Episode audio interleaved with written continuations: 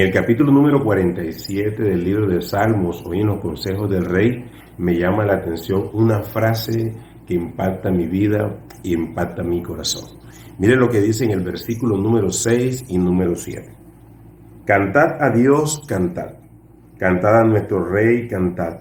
Porque Dios es el rey de toda la tierra, cantad con inteligencia.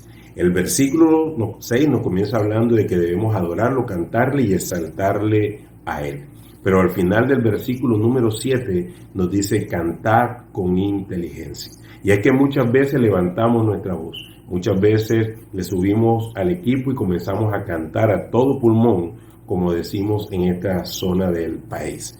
Pero quiero decirte algo, cuando la palabra del Señor nos dice cantar con inteligencia, es porque por medio de la adoración, por medio de la exaltación, también una forma eh, maravillosa para poder pedir y poder orar por nuestras necesidades. La palabra de Dios nos enseña de que piden pero no sabemos pedir. Y es porque muchas veces comenzamos a pedir por algo hoy, mañana por otra cosa, pasado por otra cosa. Tenemos que ser coherentes y comenzar a pedirle al Señor con inteligencia por todas aquellas cosas que necesitamos.